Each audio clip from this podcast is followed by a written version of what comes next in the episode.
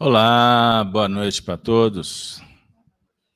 É com imensa alegria que estamos iniciando mais uma transmissão direto da Casa de Kardec, aos nossos amigos que estão em casa, vocês que estão conosco aqui presentes, sejam todos bem-vindos, que possamos ter uma noite de estudo, de convivência, num ambiente terapêutico que nos ajude nesse momento tão importante das nossas vidas, nesse movimento de procurar trabalhar a essência divina, a espiritualidade, dentro do contexto que o Espiritismo apresenta, do diálogo com os imortais, os espíritos que nos revisitam, sempre trazendo lenitivo, consolo, uma notícia, um, um conselho, uma reflexão, que nós possamos abrir o coração a partir de agora, fazer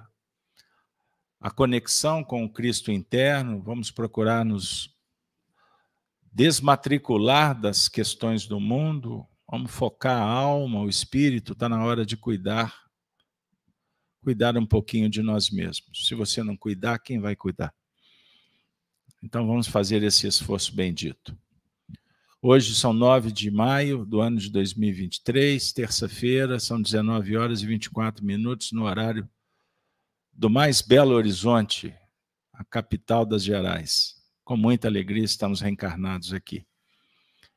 Então nós vamos iniciar a jornada e eu gostaria de solicitar que o Marcelo, por favor, Marcelo, faça a prece inicial por nós. Boa noite. Então, boa noite a todos. Convido a nós fecharmos nossos olhos, elevarmos nossos pensamentos a Deus, nosso Pai, agradecidos pela oportunidade de estarmos aqui reunidos nesta casa de oração para os trabalhos de iluminação de nossas vidas. Que possamos desfrutar das terapias que serão oferecidas nesta noite e que todas as equipes de trabalho sejam abençoadas e possam, ao final da jornada desta noite, chegado o momento de interrompê-la, assim possamos fazer com muita paz em nossos corações. Fica conosco, Jesus, hoje e sempre, que assim seja. Excelente. Bom, pessoal, nós vamos iniciar o nosso estudo. Vamos fazer aquela matrícula na escola do bem, começando pela humildade, pelo agradecimento, que a lição de hoje possa favorecer o nosso entendimento quanto às nossas buscas, os assuntos que precisamos de tratar. Evangelho na casa de Kardec, terça-feira, hoje vamos trabalhar com o capítulo 12 do Evangelho segundo o Espiritismo, obra para ser estudada, viu, gente? Não é só ler aleatoriamente, não. Uma obra que tem princípio, meio e fim. O encadeamento dos capítulos tem uma conexão didática. É uma metodologia extraordinária. Enfim, Amai os vossos inimigos é o 12 capítulo, quando Jesus vai dar aquela dica extraordinária para fazer ao outro o que gostaríamos que o outro nos fizesse, não é isso? E amar inimigo, buscando na memória, é um convite que Jesus faz para nós na, no Sermão da Montanha, depois que ele propõe que perdoemos, que nos relacionemos bem Aí ele diz assim: sede perfeito, como perfeito é o vosso Pai Celestial. Exatamente depois do amar os inimigos. Então, é uma dica muito importante para a gente refletir. Nós vamos trabalhar com o item décimo, o, tema, o, o tópico intitulado ódio. O tema de hoje. Qual é o tema de hoje, Cida? O tema de hoje é amar o amor aproxima a criatura de Deus à criatura. O amor aproxima de, de Deus, Deus a criatura. Então, esse é o tema. O pessoal está afinado aqui. É, ué. Então é isso aí. Nós vamos trabalhar o item décimo. Eu vou pedir que Denise faça a leitura para nós do item sétimo, que é uma passagem Jesus, conforme Mateus capítulo 5, versículo 38 a 42. Então, Denise, primeiro faça a leitura só desse trecho. Bora lá. Boa noite a todos, boa noite aos irmãos que se encontram no chat, que nos acompanham para o nosso estudo da noite. Se alguém vos bater na face direita, apresentai-lhe também a outra. Item sétimo. Aprendestes que foi dito: olho por olho e dente por dente. Eu, porém, vos digo que não resistais ao mal que vos queiram fazer. Que se alguém vos bater na face direita, lhe apresenteis também a outra. E que se alguém quiser pleitar contra vós, para vos to tomar a túnica, também lhe entregueis o manto. E que se alguém vos obrigar a caminhar mil passos com ele, caminheis mais dois mil. Daí, dai aquele que vos pedir, e não repilais aquele que vos queira tomar emprestado. São Mateus, capítulo 5, versículo 38 a 42. Muito bem. Essa passagem é extraordinária. Uma vez que ela vai nos mostrar a importância de transcender, não é isso? Sempre fazer algo mais. Concorda? Não resistais ao mal.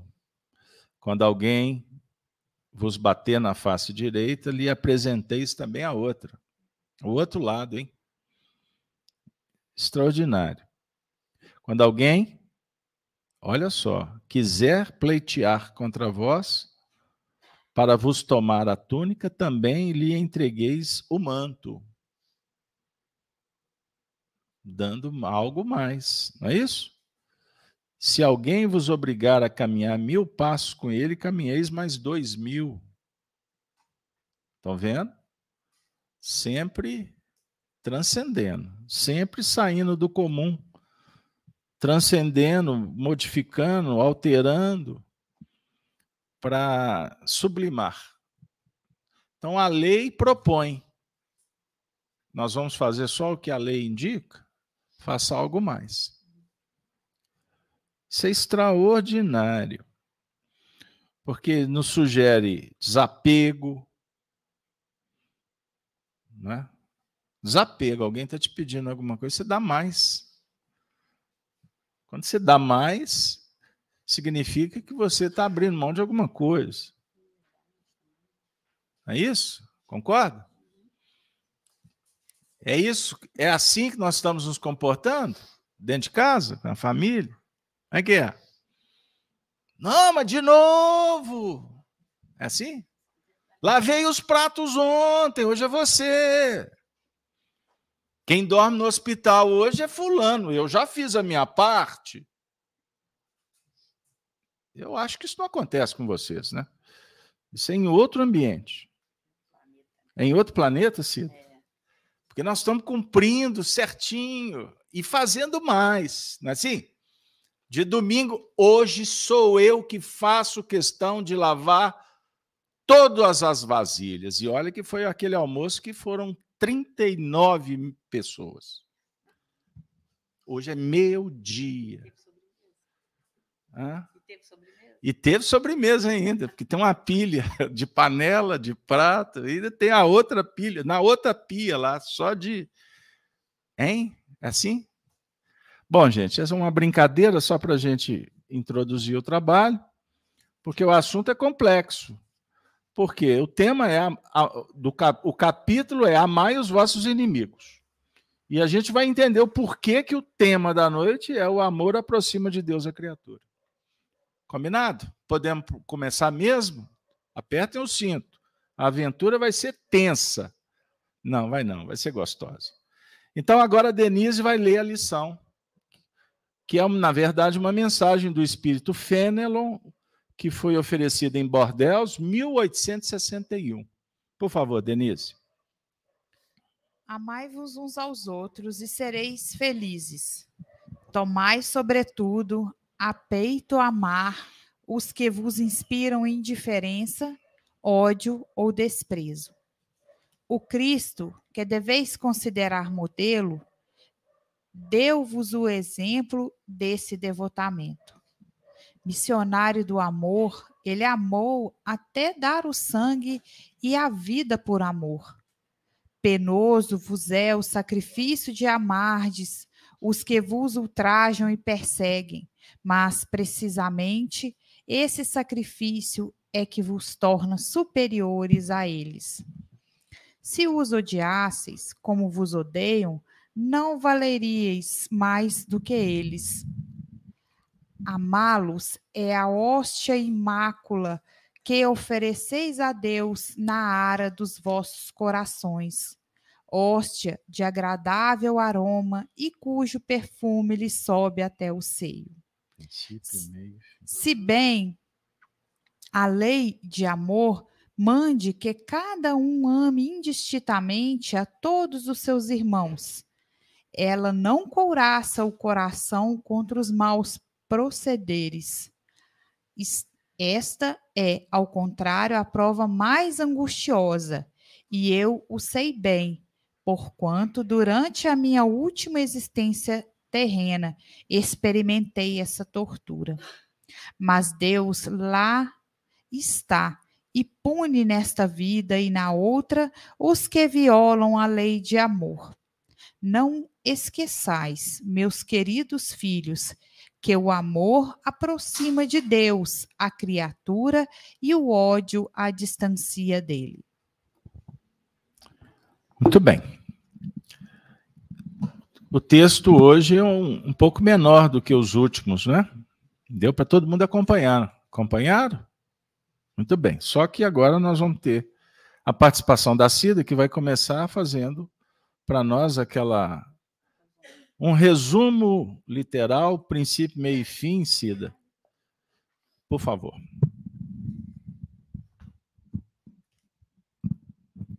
Boa noite a todos. Então vamos lá, né? Esse tópico 10 do capítulo 12, ele inicia falando o seguinte: Amai-vos uns aos outros e sereis felizes. Mas não é isso só que o Espírito está querendo nos dizer. Ele está dizendo o seguinte: é, além disso, é, vamos tomar, sobretudo, a peito, amar os, aqueles que nos inspiram indiferença, ódio ou desprezo. Então, o que, que a gente tem que fazer? Transcender é, é o dar a outra túnica, é o caminhar né, mais, é o dar a outra face.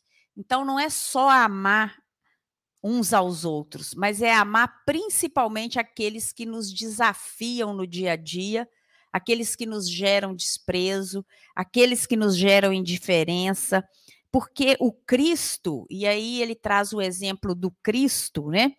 Que foi o nosso maior exemplo de devotamento o Cristo que foi o missionário do amor e que amou todos nós e que deu seu sangue por nós, por amor. E ele vai mais um pouquinho, né?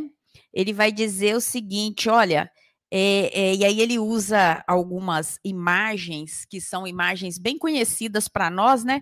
Vai dizer que o, o que esse sacrifício de amar, né? é que nos torna superiores àqueles que nos machucam. Então, aqueles que a quem nós odiamos, ou que nos odeiam, ou que nos desprezam, ou que nos tratam com indiferença, quando nós conseguimos transcender esses sentimentos negativos, é isso que vai nos tornar superiores a eles. Porque se a gente odiar e desprezar, a gente vai valer o mesmo tanto que vale aqueles que nos odeiam e nos desprezam. E aí, o, o Espírito também vai trazer uma, uma informação bem interessante, né? Que é o seguinte: olha, quando a gente ama aqueles que nos machucam, que, que nos odeiam, nós estamos colocando no altar dos nossos corações uma oferenda muito preciosa. Ele usa pala a palavra hóstia, né? Hóstia, para quem conhece, é aquele, aquele é, é, pão sagrado, né? que na, na Eucaristia ele é celebrado. Então, quando nós amamos estes que nos são é, motivo é, no senso comum de ser pessoas que a gente vai revidar, nós estamos colocando no altar dos nossos corações o maior dos, das oferendas a Deus. E ele segue também, é, seguindo aqui a ordem do texto, ele vai falando que, que essa lei de amor, né, ela pede que a gente ame indistintamente. E essa prova ela é muito valiosa. E é por isso mesmo, é, é por isso mesmo que Deus, que Deus nos, nos convida a sermos é, esse, esse a sermos isso, esse amor, seu amor testemunhado. E aí ele termina falando que o amor aproxima de Deus a criatura. Por que, que o amor aproxima de Deus a criatura? Todo mundo escuta que Deus é amor, né? Então, se Deus é amor, para que eu me aproxime do amor, eu tenho que estar tá imbuído do amor. Porque se eu tiver carregado de ódio, eu estarei distante de Deus. Então, como criatura, ele fecha lembrando-nos da lei de amor, da importância de vivenciarmos a lei de amor, para que a gente possa fazer parte desse banquete sagrado que é, é se está fazermos parte aí da criação. Muito bem. Vamos trazer para o nosso momento reflexivo Gino. Gino, boa noite. Eu peço que você traga sua contribuição a partir das suas percepções da leitura inicial, por favor. Tá bom. É... A primeira coisa que me chama bastante atenção é que quando a gente fala de amor, nós estamos sempre falando em relação a um outro. Né? A gente não fala de amor subindo lá no cume do Himalaia, no verão, é, e falando, eu estou amando. Não, é sempre em relação. O amor e o contrário do amor, que é o desamor, né? É sempre em relação ao, ao próximo. É, e aí, o, o Carlos Alberto, eu lembro de, de um livro. Aí, quando, quando eu cito um livro que não é da doutrina espírita, eu, eu sempre peço a ajuda dos universitários, porque se tiver algum desvio ajuda do VAR, né? Se tiver algum desvio aqui, é... E a resposta do VAR aqui é rápida. É, rápida. Não fica dois, cinco minutos. Não, não, não, não demora não. Mas é, é um livro que eu li há muitos anos atrás, chama-se O Monge e o Executivo. Muito bom. E não lembro mais, eu lembro de uma coisa, mas eu acho de repente é para isso que, que, né, que a gente lê.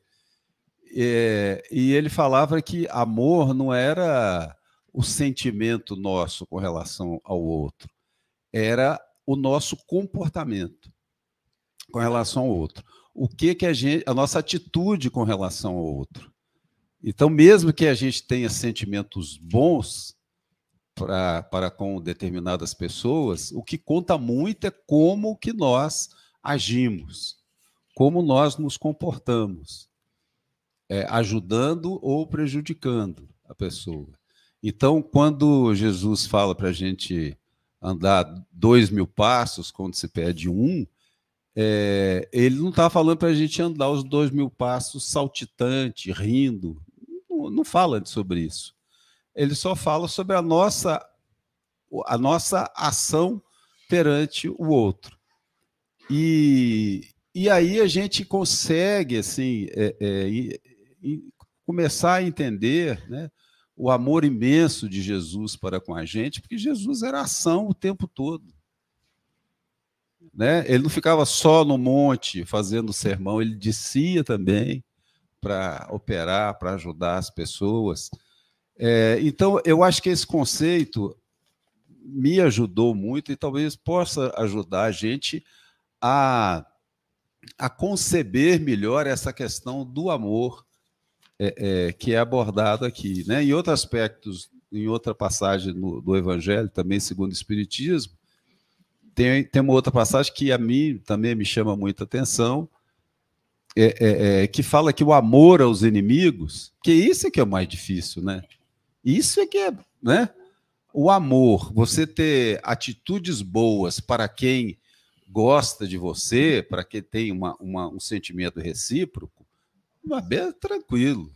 A questão é contra o opositor, o antagonista, o adversário, né?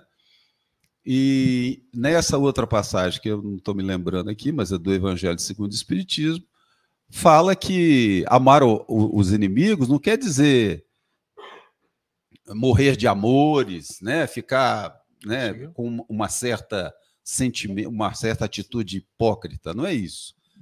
É, é realmente a atitude com relação a essa pessoa. Não desejar mais é, é, o mal, né? não ficar mais torcendo para que a pessoa pague aqui. Nossa. Não tem que pagar aqui, eu tenho que estar tá vendo, senão não vale. É, é, então, esse conceito é ser muito profundo e, e merece muita, muita reflexão da gente. É, é para a gente entender direitinho o, qual que é a mensagem que é nos passada. Pra, não, não é hipocrisia, não é fingimento, não é não. É o como que eu ajo. E, e muitas das vezes a, a melhor atitude é o silêncio. Porque se a gente for, for retrucar, né, com a nossa estatura espiritual, eu acho que de repente complica. Aí não é, não é mais o campo do, do, do amor, né? Muito bem. Marcelo, sua contribuição, por favor. Essa questão dos, dos inimigos é uma questão realmente que movimenta muito o raciocínio, né? a lógica. Não é um amor espontâneo, ele, ele tem até uma dificuldade fluídica. Né? A presença de um inimigo, Kardec traz isso no Evangelho, ele, a, a presença de um inimigo acelera o nosso coração, né? causa até um desconforto físico, né? Então, amar o inimigo passa pela elaboração de, um, de uma ideia, uma ideia de consequência, uma ideia de perceber que a presença de um inimigo e Deus pode permitir que o inimigo se aproxime de nós, O inimigo muitas vezes é alguém que pode nos ajudar muito, porque ele tem a coragem de nos dizer as coisas que os amigos não têm coragem, né? O inimigo ele rasga na cara da gente, ele xinga, ele fala, ele, ele não, não, não faz rodeio, né? Então, amar o inimigo passa também por muitas vezes aceitar o comportamento do inimigo. Porque às vezes, se não fosse aquele inimigo, a gente não ouviria as coisas que a gente ouve no dia a dia.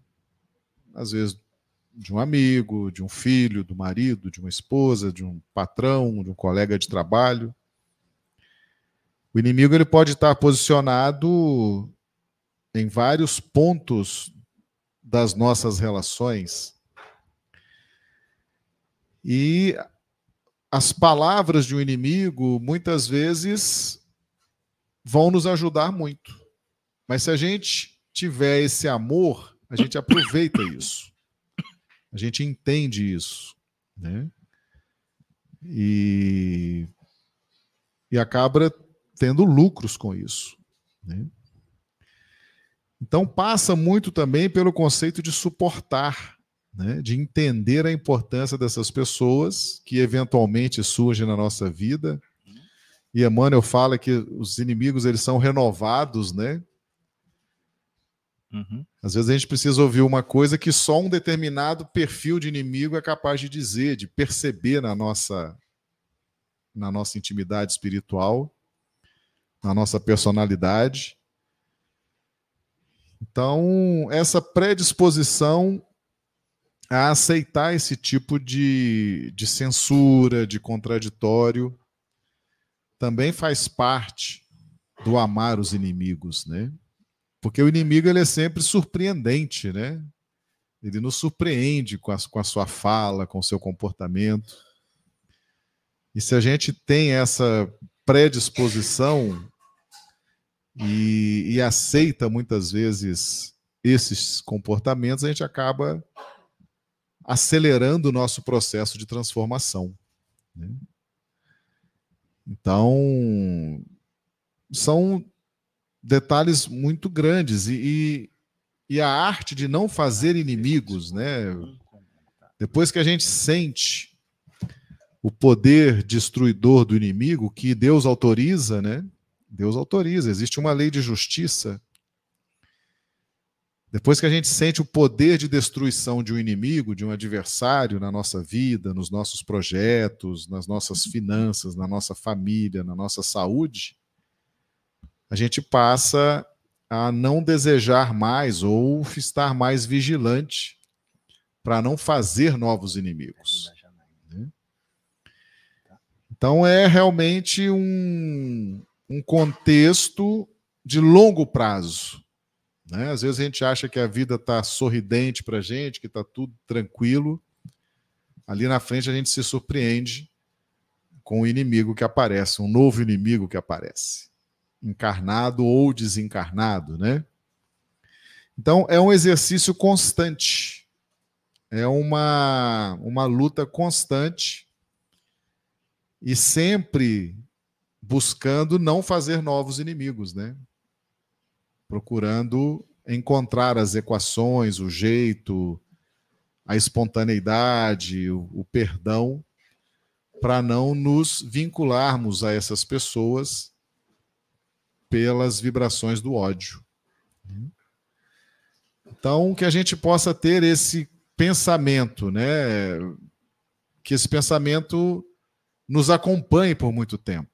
Se a gente sentir que, tá, que a coisa está ficando embaçada, está ficando perigosa, que a relação está caminhando para uma inimizade, é importante a gente se antecipar, né? procurar reverter o quadro porque a presença do inimigo muitas vezes causa um entrave muito grande. Né? Todo mundo sabe disso, todo mundo já sentiu a presença, o poder, a, a destruição que o inimigo pode fazer na vida da gente, tanto os encarnados quanto os desencarnados. Então é um tema de muita profundidade, reflexão, né? E é um tema que vai exigir de nós leituras em casa, o culto do evangelho no lar, análises, né? porque é um tema realmente de muita importância. Muito bem. Eu vou pedir agora a Denise. Denise está lendo o, o chat ali para nós, né, Denise? Está é, tá disponibilizado um comentário da Janaína Magalhães, é isso? Isso mesmo pessoal aqui está bem atento ao estudo, fazendo vários comentários bacanas, mas eu gostaria de trazer o comentário da Janaína, que soma muito com o que foi dito até agora. O inimigo muitas vezes vem como presente. A partir dele, começamos a dar um outro rumo mais feliz à nossa vida. Serve muito como incentivador da nossa melhora que, que você pode dialogar? Dialoga com a Janaína. Janaína é sempre muito querida, bem-vinda, sempre traz uns comentários importantes, como todos os comentários são muito valiosos. Mas, por favor, comente mais para nós. Eu compartilho desse, desse pensamento da Janaína.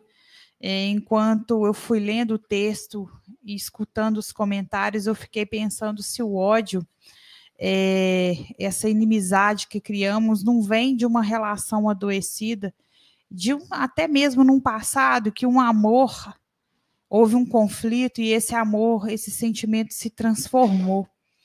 E a reencarnação, não é, como a Janaína disse aqui, é, nos oferece a oportunidade, Marcelo também citou muito bem, de reaver a nossa conduta e o outro também a conduta dele mesmo, né? Então estamos em relações constantes no intuito de nós nos melhorarmos e o outro também. Então eu fiquei pensando muito nesse sentido. Será que não é um, essas, esse, esse ódio que o, os espíritos sentem um pelo outro não seria um reajustamento, não seria um algo lá do passado, do presente que adoeceu e que vem essa oportunidade para melhorar e para transformar? Então eu compartilho sim com a, com a Janaína o que ela disse e, e, foi muito em consonância daquilo que eu havia pensado sobre a transformação do amor em ódio e que essa é, seria uma relação que precisa ser é, harmonizada e curada. Quanto a todo mundo cantando a mesma canção, é bom demais da conta, não é assim que falamos em Minas? Lembra de uma estrofe aí? Vamos todos, vamos todos juntos, unidos. A música da Sheila o hino da Sheila é assim: vamos todos cantar o hino da Sheila. É bom demais, né? Todo mundo na mesma sintonia, né? celebrando a vida. A cantiga dá essa ideia, não é? Ou a gente canta por tri... canta tristes? Não, a gente canta para celebrar a vida, celebrar. É muito importante. Celebrar é um diálogo virtuoso. Celebrar dialoga com a gratidão. Não é assim? Somos gratos à vida, somos gratos à família, aos amigos, a Deus, somos gratos aos recursos. E também deveríamos agradecer as dificuldades. Entendam isso. Dor é medida de avaliação. Na natureza, nós temos exemplo. Tudo na natureza nasce, cresce e morre para que haja um recomeço. Não é assim lá no jardim? Quando a gente vê, por exemplo, uma flor atingindo a culminância, a beleza, daqui a pouco ela vai murchar, vai morrer, ela vai renascer, não é assim? Nós somos espíritas. Não somos materialistas. Embora Transitamos no materialismo. E por isso somos frágeis, ficamos frágeis porque a gente desconfia. E não entrega, não testemunha. Pergunta aqui no meio espírita se está todo mundo preparado para desencarnar. Quer ver o frisson? Está arriscado não ficar ninguém aqui comigo. Eu fico. Eu vou até o fim. Porque senão eu vou ser hipócrita. Eu estou falando de imortalidade, mas eu não estou afim.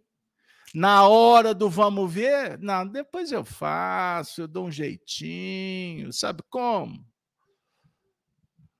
Não. Então nós estamos celebrando porque estamos recebendo, recebendo. Agora, quando a gente começa, pensa numa festa. A Cida toca violão. Cida, toca essa para mim. Aí o outro fala assim, não, eu quero aquela outra música. Aí um outro fala assim, não, toca outra música. Aí o outro vira, toca Raul. Aí daqui a pouco a Cida falou assim, como é que eu vou fazer? Aí daqui a pouco o pessoal está brigando por conta de uma música. Aí essa briga começa a repetir lá na outra celebração. Aí na décima segunda celebração, alguém pega, toma o violão da Cida e quebra o violão na cabeça do outro. Por intolerância, por egoísmo, por vaidade, por orgulho, por arrogância. E aí, Marcelo falou que a gente não faça inimizade. Então, esse texto aqui é extraordinário. Porque ele está dando uma dica: não faça inimizade. Não faça inimigo. Aliás, Jesus dá uma dica espetacular e Paulo de Tarso fala dela na sua epístola. Grangeai amigos. Grangeai amigos. Valorize as pessoas. Porque este que você despreza, como a Cida falou, pode ser aquele que vai te dar a mão, a mão amanhã. É isso? Esse que você enche a bola, favorece, geralmente são aqueles que viram as costas. É o que te dá rasteira, não é assim? Começa a ganhar muito dinheiro. Você vai ver o tanto de gente que vai aparecer para frequentar a sua casa, para viajar com você. Aí, na hora que você cai, cadê? Aonde eles estão? Quantos anos você tem? Eu vou perguntar para a turma mais velha como eu. Quantos passaram e sumiram? Quem que ficou com você até hoje? Costuma ser aquela esposa que você desprezou a vida inteira. A prioridade era os colegas. E é ela que está cuidando de você. Não tem uma história assim? Da mesma forma, vice-versa, vice-versa. E... Porque senão vão falar que eu sou. eu estou puxando sardinha para o lado de cá ou de lá. E hoje em dia eu posso até ser processado por causa disso. Eu não posso mais fazer escolhas. Eu nem posso dizer que eu gosto ou não gosto, porque eu, eu vou ser maçanfóbico, peranfóbico. Entenderam o que eu quero dizer? Quer dizer, é muito fácil fazer inimizade hoje. Concorda, Marcelo? É muito fácil.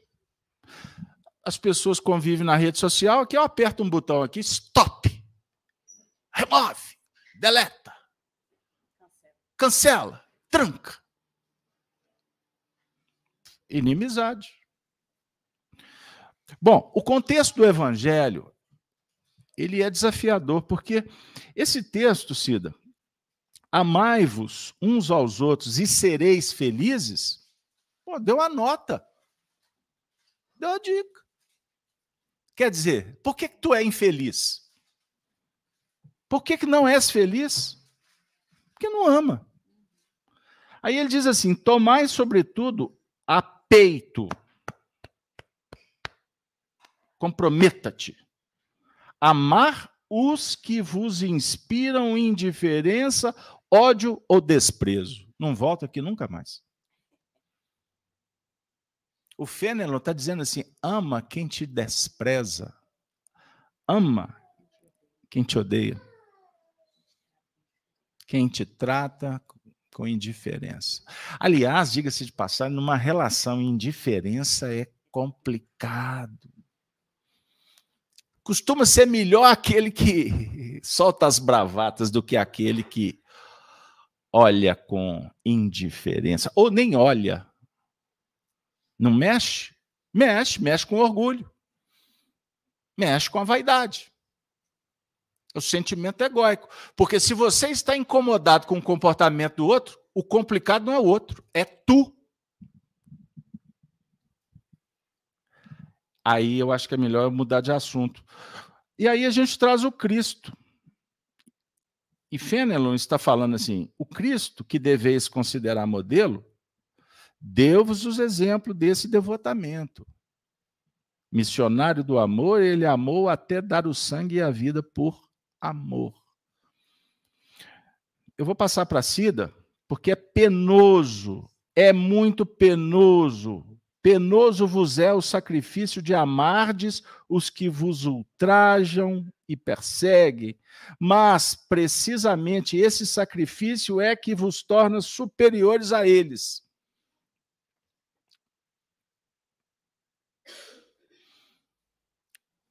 Você, eu, nós adotarmos o Cristo como modelo, tem que estar preparado.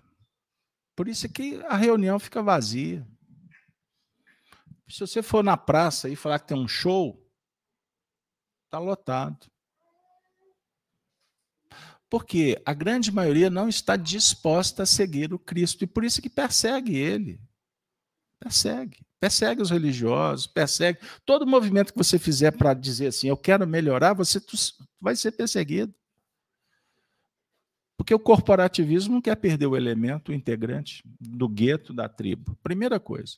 Segundo, que se a SIDA melhora, ela melhorar vai fazer luz e vai mostrar a minha treva. Então não é bom ela melhorar. Daqui a pouco ela deixa a gente. Daqui a pouco ela entrega a gente. Pegaram aí? Mas, Cida, eu queria que a gente trabalhasse nesse sentido de cuidar da indiferença, do ódio, do desprezo como um recurso terapêutico, porque tem pessoas aqui em casa, e a gente já viu algumas mensagens, que estão abrindo o coração dizendo das suas dificuldades. O indivíduo está doente, o outro chega dentro de casa e ainda maltrata ele, está doente. O outro está querendo soerguer, está tomando butinada.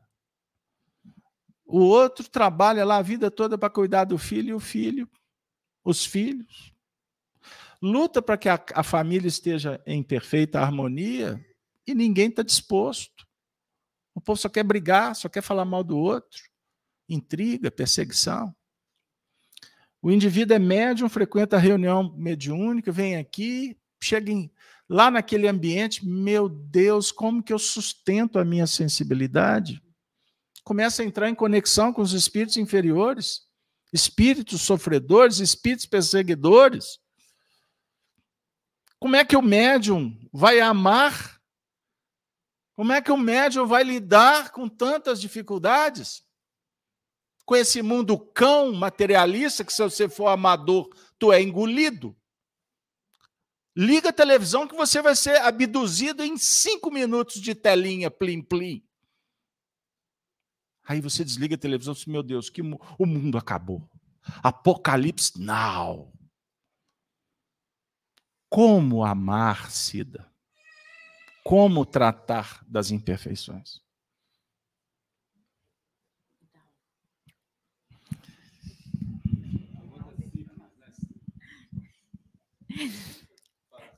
É, essa, essa pergunta é desafiadora, mas eu que não sou boba nada, eu vou é lá no texto, né? Porque eu, eu não sei, mas assim, o espírito de Fenelon, ele fala aqui. Primeiro lugar, a gente, é, pelo, pelo texto, e aí eu estou bem fiel mesmo a Kardec, porque eu acho que aqui a gente veio para estudar Kardec só. É, a gente tem aqui a informação do Cristo modelo. Jesus realmente ele foi e ele é o maior de todos. É ele que nos inspira, é ele que nos dá a medida do que seguir. Não significa dizer que todos nós vamos fazer exatamente o que ele fez, porque o próprio Fenelon fala aqui que é penoso Penoso vos é o sacrifício de amar aqueles que vos ultrajam, porque nós ainda estamos na fragilidade dos, da nossa imperfeição. Nós ainda ruminamos sentimentos inferiores, achando que isso vai nos levar em algum lugar. Porque o Cristo, ele deu para nós o maior exemplo de amar o inimigo porque ele perdoou até aqueles que o ultrajaram na cruz. Ele perdoou todos. Então ele realmente é o nosso é o nosso a nossa mira, né? É em quem a gente tem que se espelhar. É nele que nós temos que inspirar para nos porque porque se Jesus sofreu tanto, né? Vejam que ele na mesma uma semana depois que ele foi recebido com flores, uma semana depois ele estava sendo crucificado. Então nós também não precisamos ter a ilusão de que vamos passar por essa existência sem vivenciar as provas que são necessárias para o nosso crescimento. Na semana passada, Carlos Alberto, nós falamos de confiança, de fé. E a doutrina espírita, ela nos traz isso. Ela nos diz: olha, não vai ser fácil, mas não é impossível, porque nós temos o um modelo do Cristo. Não, não é, não é um algo que é um passe, não há um passe de mágica aqui. Então é, é um desafio que nós temos que todos os dias enfrentar em nossas vidas. Eu vi que teve uma pessoa aí que falou que ela é muito explosiva, mas que ela conseguiu ficar quieta diante de uma provocação. Tá aí no chat. Olha só que maravilha ela ainda pode não estar tá orando pelo outro, não estar tá abençoando o outro que, tá, que está ofendendo, mas ela já conseguiu ficar quieta. Isso é um passo é, para que um dia a gente possa amar os nossos inimigos e como Jesus. E aí eu vou repetir o que eu falei que está escrito aqui no texto, porque quando a gente ama aqueles que nos que nos tratam com indiferença, sabe? Quando eu chego em casa e as pessoas não, não me olham, quando eu estou acamada e que ninguém pergunta se eu melhorei. É, é doloroso, é doloroso. Mas só o fato de eu não os odiar, Deus não, de eu não os maldizer, eu estou oferecendo ao altar aí do meu coração, né, oferecendo a Deus no altar do meu coração uma, a maior das ofertas, maior dos sacrifícios, que é aquele sacrifício meu de vencer minhas impurezas. Porque muitas vezes o que a gente quer é brigar. E aí é nesse momento que a gente consegue se conter, é nesse momento que a gente consegue amar, e esse amar aí, como diz bem o Gino, né? Ele não tem necessariamente que ser desenvolvido do dia para a noite, porque isso é paixão, é ilusão. O mundo está cheio de ilusão. Tem muita gente falando eu te amo hoje e amanhã tratando com indiferença, né?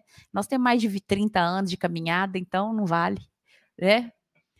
Tem muita gente que, que faz coisas sem, sem, a menor, sem o menor cuidado com o outro. Então, o que a gente precisa aqui é desenvolver esse sentimento para que a gente possa se aproximar de Deus como criaturas de amor.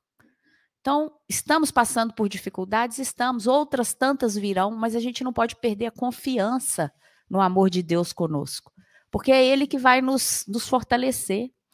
Né? E aí, como diz o Carlos Alberto, uma re, reunião como essa, ela é um, uma recarga de energia para que a gente possa enfrentar lá fora, em que há tanta desesperança, tanta indiferença, tanta agressividade é, tanta perda de valores. E é isso que a gente tem que fazer como Jesus. Eu, eu vou fazer um, eu trazer um ingrediente, porque esse texto é tão, é tão profundo, é tão legal. É, mas eu queria trazer um ingrediente, porque nós temos que lembrar que o, o ódio, esse tópico, está dentro do capítulo Amai os vossos inimigos, certo? Todo mundo relembrou aí? Que a gente começa a navegar aí por mares distantes e aí a gente desconecta em alguns momentos. Bom, o tema é, lembrando, o amor aproxima de Deus a criatura. Jesus nos diz: amai a Deus sobre todas as coisas e ao próximo como a si mesmo. Então, nós temos aqui um movimento é, é o espírito gravitando em torno da perfeição. Nós vamos gravitar em torno da perfeição divina, Deus. Eu não conheço Deus, Caso Alberto. Bom, nós, o Espiritismo não propõe estudar Deus porque nos falta condições. Mas Kardec dá uma dica: estuda a obra que nos aproximamos do Criador. Estudar a obra é estudar o Espírito estudar a matéria, estudar tudo que a vida nos propõe, mas principalmente o espírito, porque Deus é espírito. E nós somos filhos. Então ele é o pai. Somos filhos. O universo é a nossa casa. Então amar a Deus é amar a natureza, é amar o semelhante.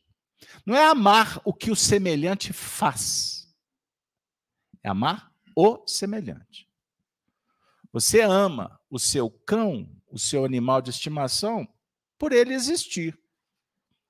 Tem uns que são mais dóceis, outros mais agitados, mais calmos, mais bravos. Você gosta do seu animal de estimação se você o tem. Você tem a plantinha, né? Que não fala mal de ninguém, não é assim? Por que, que a gente tem que amar as pessoas pelo que elas fazem e não pelos que elas representam? Amar a Deus é amar as leis. Amar as suas leis.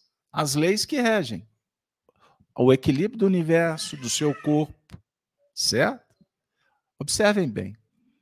Então, amar no sentido mais profundo é você se integrar, se unificar, é você pertencer, você está junto, você está dentro, você está participando de toda a engrenagem. Certo? Amar o seu corpo, amar a fisiologia, amar, amar o clima. Mas por que, que a gente reclama? Está calor ou está frio? E entender que dificuldade, como nós dissemos, é lição. Então, Marcelo, eu queria que você falasse um pouquinho para nós. É, eu vou te dar um elemento que está no item terceiro desse capítulo, quando nós vamos nos deparar com um ensinamento extraordinário.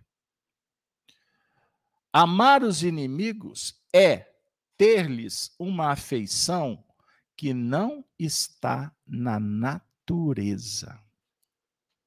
Visto que o contato de um inimigo nos faz bater o coração de modo muito diverso do seu bater ao contato de um amigo. Então, amar os inimigos é não lhes guardar ódio, nem rancor, nem desejo de vingança. É perdoar-lhes sem, sem pensamento oculto e sem condições. Por favor. Então, amar, principalmente essa frase, amar os inimigos, ter-lhes uma afeição que não está na natureza. Essa frase, ela é extraordinária. Não está na natureza. O que ele quer dizer? É interessante porque nós precisamos de fatos, de obras, de fazer coisas no plano do consciente, aqui no plano da, da matéria, porque as obras têm a vibração transformadora. São as obras. Né? Quando, quando João Batista estava preso, ele mandou dois discípulos perguntarem a Jesus: Tu és o Messias prometido ou vamos ter que esperar outro? E Jesus imediatamente fez obras, curou os cegos, os surdos, os leprosos, e disse para os discípulos João Batista: avisa João Batista que os cegos veem, os surdos ouvem, os coxos andam, o evangelho é pregado a toda gente. Então, as obras, os fatos, as circunstâncias ajudam muito na transformação das relações de inimizade. Então é uma grande vantagem a gente ter os inimigos dentro de casa. Na feição de um marido, de uma esposa, de um filho, de uma filha, porque você está tendo ali o dia inteiro circunstâncias favoráveis. Você está tendo a chance de fazer obras, de fazer coisas de investir, de ajudar. Então essa esse contato, essas obras desfazem muitas inimizades. Então é uma benção ter inimigos tão próximos dentro do lar. Mas nós temos inimigos fora do lar, que não é tão simples criar uma circunstância. Às vezes os inimigos estão distantes, moram em outras outros bairros, a gente se encontra só no ambiente de trabalho, a gente e como é que vão surgir circunstâncias favoráveis, né? Às vezes não é tão simples elaborar uma circunstância, elaborar um fato. Aliás, Emmanuel fala: não crie circunstâncias, porque a circunstância ela tem uma ciência transformadora. É preciso a pessoa certa, o fato certo, o tempo certo, para que aquela circunstância produza a vibração transformadora. Mas quando não é possível essas circunstâncias assim tão comuns, tão frequentes como é no lar, né? A gente vai ter que realmente fazer um trabalho de elaboração na pauta da prece, do culto do evangelho no lar. Vamos ter que vibrar perdão à distância. Vamos ter que compreender as, as histerias, né? Por que, que as pessoas se revoltam conosco, com o nosso comportamento, com a nossa condição, com a, com a nossa fala. Nós vamos ter que ter um trabalho muito maior de elaboração para os inimigos que não estão dentro do lar. Né? Porque aqueles que estão dentro do lar, nós já estamos num processo de aceleração do desfazimento da inimizade. E é importante entender isso. Você não pode perder o time, a hora certa de reverter uma situação desfavorável dentro do lar. As circunstâncias vão ser ali muito boas, muito bem elaboradas. Você tem vários mentores trabalhando em conjunto, é o seu mentor, do seu filho, da sua esposa, da sua filha, do seu pai, trabalhando em conjunto para criar a circunstância. Então a gente não pode perder essa oportunidade, né? Você não pode manter distância. Você tem que se aproximar. Você não pode deixar passar, né? Como diz o, o ditado, cavalo selado só passa uma vez, né? Então surgiu a circunstância dentro do lar, aproveite para desfazer aquela inimizade, aquela resistência. E fora do lar, vamos ter que elaborar com mais paciência, né? Talvez não sejam inimigos tão ferrenhos como aqueles que já estão dentro de casa, né? Mas talvez no futuro venham estar dentro de casa. E, é, e como é bom a gente eliminar logo esse ciclo, né? de ter que estar tá reencarnando o tempo inteiro em lares complexos, difíceis, para estar tá desfazendo inimizades. Então, os inimigos que estão à média e à longa distância exigem de nós, de nós esse trabalho constante, né? Essa atenção. Às vezes aquela pessoa vem à nossa mente, a gente já elabora né, aquilo que está no texto. Às vezes você tem uma mágoa e aquilo vem, aquilo está lá no seu inconsciente, né? Você dissociou aquilo, aquilo está lá, mas uma hora aquilo vem. E quando vem é hora de você sentir o coração acelerado e orar, desfazer pelo pensamento, né? Então é, é real esse fato, né? Quando a gente tem um inimigo, vai afetar o nosso batimento cardíaco, vai afetar a nossa saúde. Né? Porque são vibrações realmente muito fortes, muito indesejáveis. Mas é possível reverter isso. Os que já estão dentro de casa conosco, né? que a gente não perca a oportunidade de desfazer os vínculos de inimizade e aprimorar os vínculos de amizade, de carinho, de amor de respeito. Gino, dois minutos, suas considerações finais. É, eu queria só que se, se você pudesse ler a questão da, do que não é como é que é natural. Amar os inimigos, portanto, não é, portanto, ter-lhes uma afeição que não está na natureza. É, isso no, no, estudo de ontem, que nós, nós fizemos ontem, nossa reunião, no capítulo Bem-aventurados puros de coração, Kardec fala que a gente, em cada existência, a gente está sob o julgo de nossos instintos. Então, o que, que seria natural quando você está sob o julgo? De, você né, é, é, é pisou no calo, você pisa também. Está na natureza. Tá na, é, é, normal, quer dizer, entre aspas.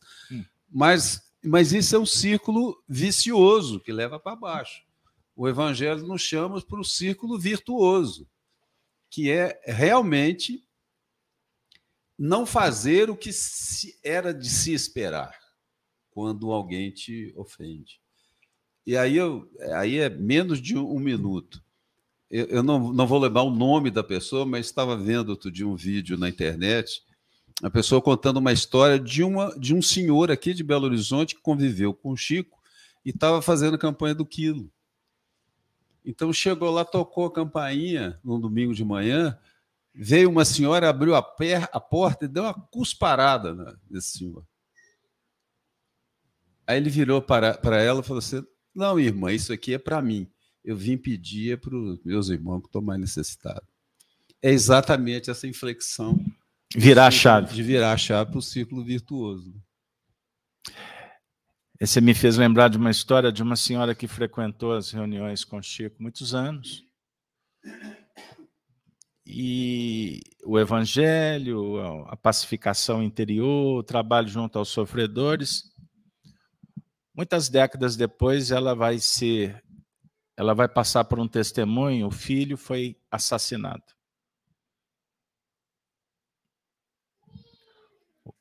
O, o protagonista foi preso, a cidade do interior, ela o conhecia, e ali começou o trabalho dela.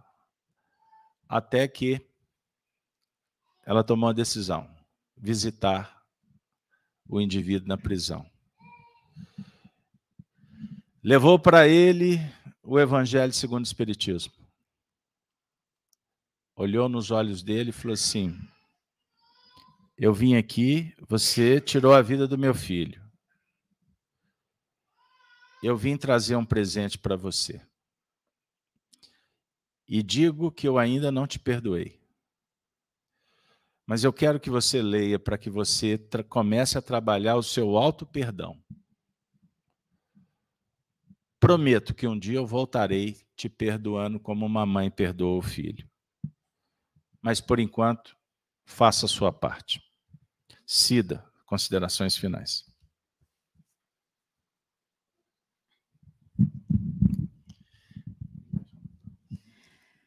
Bom, eu acho que depois de tudo que foi dito aqui, né, à luz da doutrina espírita, à luz do Evangelho de Jesus, fica para nós é, mais uma missão, mais uma reflexão aqui da Casa de Kardec, propondo a cada um que revisite seus corações, né, que nós possamos revisitar nosso coração para o desafio que é agir contra a maré. Que lá fora a gente sabe qual que é o, o curso natural. Agredir, agredir. Aqui o, o desafio é: vamos propor uma mudança, vamos transcender, vamos revisitar. E que Jesus nos dê muita força para que a gente possa é, seguir dentro desses propósitos. Nós temos a certeza de que perfeitos não somos, mas a partir do momento que a gente compreende minimamente que tudo que vivenciamos hoje decorre de uma história reencarnatória que nós mesmos escrevemos em tempos passados, é preciso que a gente centre a cabeça daqui para frente e proponha uma nova escrita para o futuro. Porque ninguém aqui está vivendo a dor do outro. Nós vivemos a nossa dor que nós mesmos escrevemos. E ninguém vai viver a felicidade do outro. Então, se a gente quer ser feliz, a gente começa a escrever a história da nossa vida agora, com as mudanças que, é, que o Evangelho de Jesus e que a doutrina espírita nos mostra com tanta claridade. Bom, pessoal, é... eu vou tentar sintetizar o que me foi delegado quando da preparação do, do evento. E em face a tudo que aconteceu hoje, as reflexões, o atendimento terapêutico na cabine de passe, a equipe espiritual que visitou os lares representados, os nomes que estão em, tra em tratamento na casa. Me resta dizer que Jesus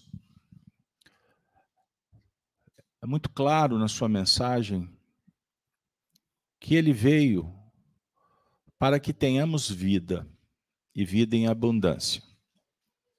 Ele é a ressurreição, ele é a oportunidade. Ele representa o conjunto de caridade, de virtudes. Jesus não é um um homem qualquer. Ele foi, numa alusão de Calderaro no livro No Mundo Maior, um super-homem. O super-homem é aquele que vive o futuro da humanidade num tempo em que ele não vai ser compreendido. Por isso, a mensagem dele, até hoje, está muito distante da nossa vida prática o que dá elementos para o materialista preferir viver uma vida limitada a berço e túmulo e fazer o que, que quiser por aí e induzir pessoas a fazê-lo também. Contaminando, criando divisionismos, julgando uns contra os outros. É o status quo do corporativismo do dragão que impera no nosso mundo. Vivemos num tempo em que temos que tomar cuidado até no que a gente pensa, não é só no que a gente fala. Porque costuma a expressão corporal dizer o que nós estamos pensando, e tem muitos que estão prestando atenção para te censurar e, se puder, te encarcerar, te difamar. Isso está acontecendo dentro de casa, na rua, nas redes sociais, no trabalho. O certo é que em todos os períodos dificuldades existiram, crises, conflitos. Mas nós estamos no nosso momento histórico, pleno século XXI. As coisas estão acontecendo tão rápido que a gente não sabe o que vai acontecer amanhã. Podemos ter uma guerra mundial, não podemos? Podemos ter uma crise, uma explosão econômica aí. A miséria cada vez mais, o desemprego. Isso não é só aqui nesse país que muitas vezes nos envergonha de tanta gente que não está nem aí para o pudor, que descaradamente enganam e se posam, se postam como virtuosos. Isso em todos os setores, a começar dos próprios governantes. E a gente fica assim: aonde está o inimigo? O maior inimigo do homem está dentro dele. É o egoísmo, é o orgulho, é a vaidade. Então, quando olharmos para o próximo, vamos procurar nos esforçar, entendendo que o próximo está lutando com os recursos que ele tem, com a experiência, com a condição possível. Existem movimentos perversos? Existem. Mas são enfermiços. E tem prazo de validade. Então, uma mãe olha para o filho sempre com a esperança de que ele vai melhorar. E ele vai melhorar. Mesmo que demore muitas encarnações. Imagine um criminoso que está tirando vidas. E pode tirar a vida não é só com uma arma, pode tirar a vida com a caneta, corrupto. O que vai ser do futuro desse indivíduo? Ele está se autodestruindo. E ele vai prestar contas. E ele pode, e ele tem uma mãe. Como que essa mãe olha para ele? Ela olha como o filhinho. Então, o cristão no mundo está sendo chamado para entender e agir, como o Marcelo bem disse, pró-agir. E não ficar na zona do conforto, só atirando pedra e criticando, como a grande maioria da sociedade atrás de um tablet, de um computador, fica fazendo. Rede social ou antissocial do ódio postando um monte de coisa, que agora vai ter tribunal da censura. Imagine a Inquisição em pleno século XXI. Para onde que estamos caminhando? Então vamos respirar fundo, com calma e procurar agir com amor. Porque se não for assim, você será engolido pelo sistema tem médium dentro de casa, não sai na rua, não participa de rede social e entra em contato conosco desesperados. Por conta da pressão espiritual que eles estão vivendo dentro de quatro paredes sem conviver com ninguém. Significa que convivemos com encarnados e desencarnados de todos os tipos. dos interesses mais variados. E os espíritos, quando vêm ao nosso encontro, isso tem sido repetido. Cotidianamente eles falam assim: mantenham em oração, porque nós precisamos de encontrar pessoas que possamos contar com elas. Almas sensíveis que possam se tornar instrumentos. Porque os espíritos superiores estão tendo dificuldade de se aproximar de nós. Porque a atmosfera está densa. Então o inimigo, ele está em toda parte, a começar dentro. Então nós temos que cuidar dos que estão dentro, porque esse é da sua competência. Você não tem controle sobre terceiros. Você não tem controle sobre passado e muito menos sobre o futuro. Você não tem controle sobre como seu marido, sua filha, sua esposa pensa e age. Você não tem controle sobre o clima. Então o que, que te resta? Controlar suas emoções. E não viver só reagindo com alterações emocionais, ou então fugindo nas aventuras do mundo para não enfrentar o que está na sua frente para resolver. Esse é o ponto capital. Por isso, o percentual maior do mundo reencarnado hoje foge. Essa é a dura realidade.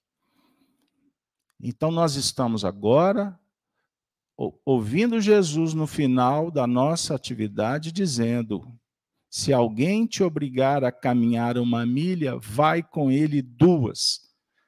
Dá a quem te pedir e não te desvies daquele que quiser que lhe emprestes. Não fuja, não. A oportunidade está batendo na sua porta. E eu não tenho dúvida que todos nós queremos ter uma vida muito melhor. Mas para ter uma vida qualificada, não dá mais para caminhar matriculados nessa bolha da mentira e da ilusão. Chegou a hora de limpar a face, de banhar-se nas águas lustrais da verdade e da justiça divina. Sabedores que tudo o que está acontecendo no mundo é sazonal. Vai passar. Mas ainda demorará muito para terminar. Por isso reencarnamos. Por isso estamos aqui. Por isso Maria Santíssima nos abençoa. Por isso a virtude é hóstia imaculada que podemos oferecer a Deus. Hóstia é pão, é vida. Pense nisso.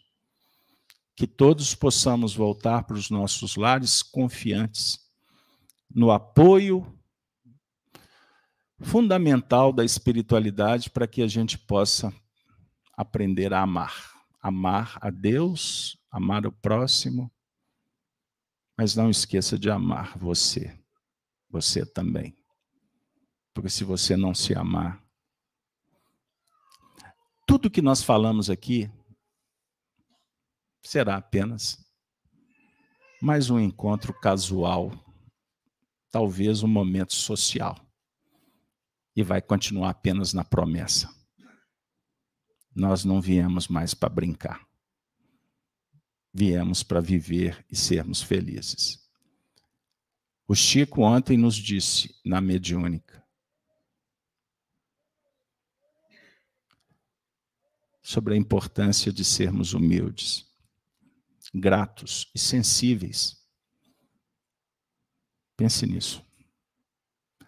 Para que você seja instrumento de ajuda para ajudar aquelas pessoas que você acha que não têm mais condições que não tem solução, você pode fazer essa diferença.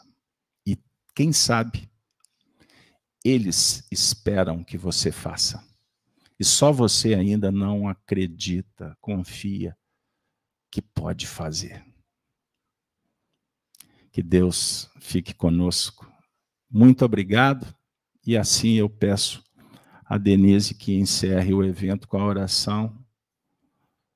Muito felizes pela presença espiritual hoje que nos visitou. Que vocês possam sentir, não precisa de nominações, que vocês possam sentir a bondade de Deus em suas vidas. Nessas vibrações de amor e de luz, nós agradecemos ao Pai pela oportunidade de estarmos aqui essa noite. Agradecemos a Ti, Jesus, por tudo que recebemos,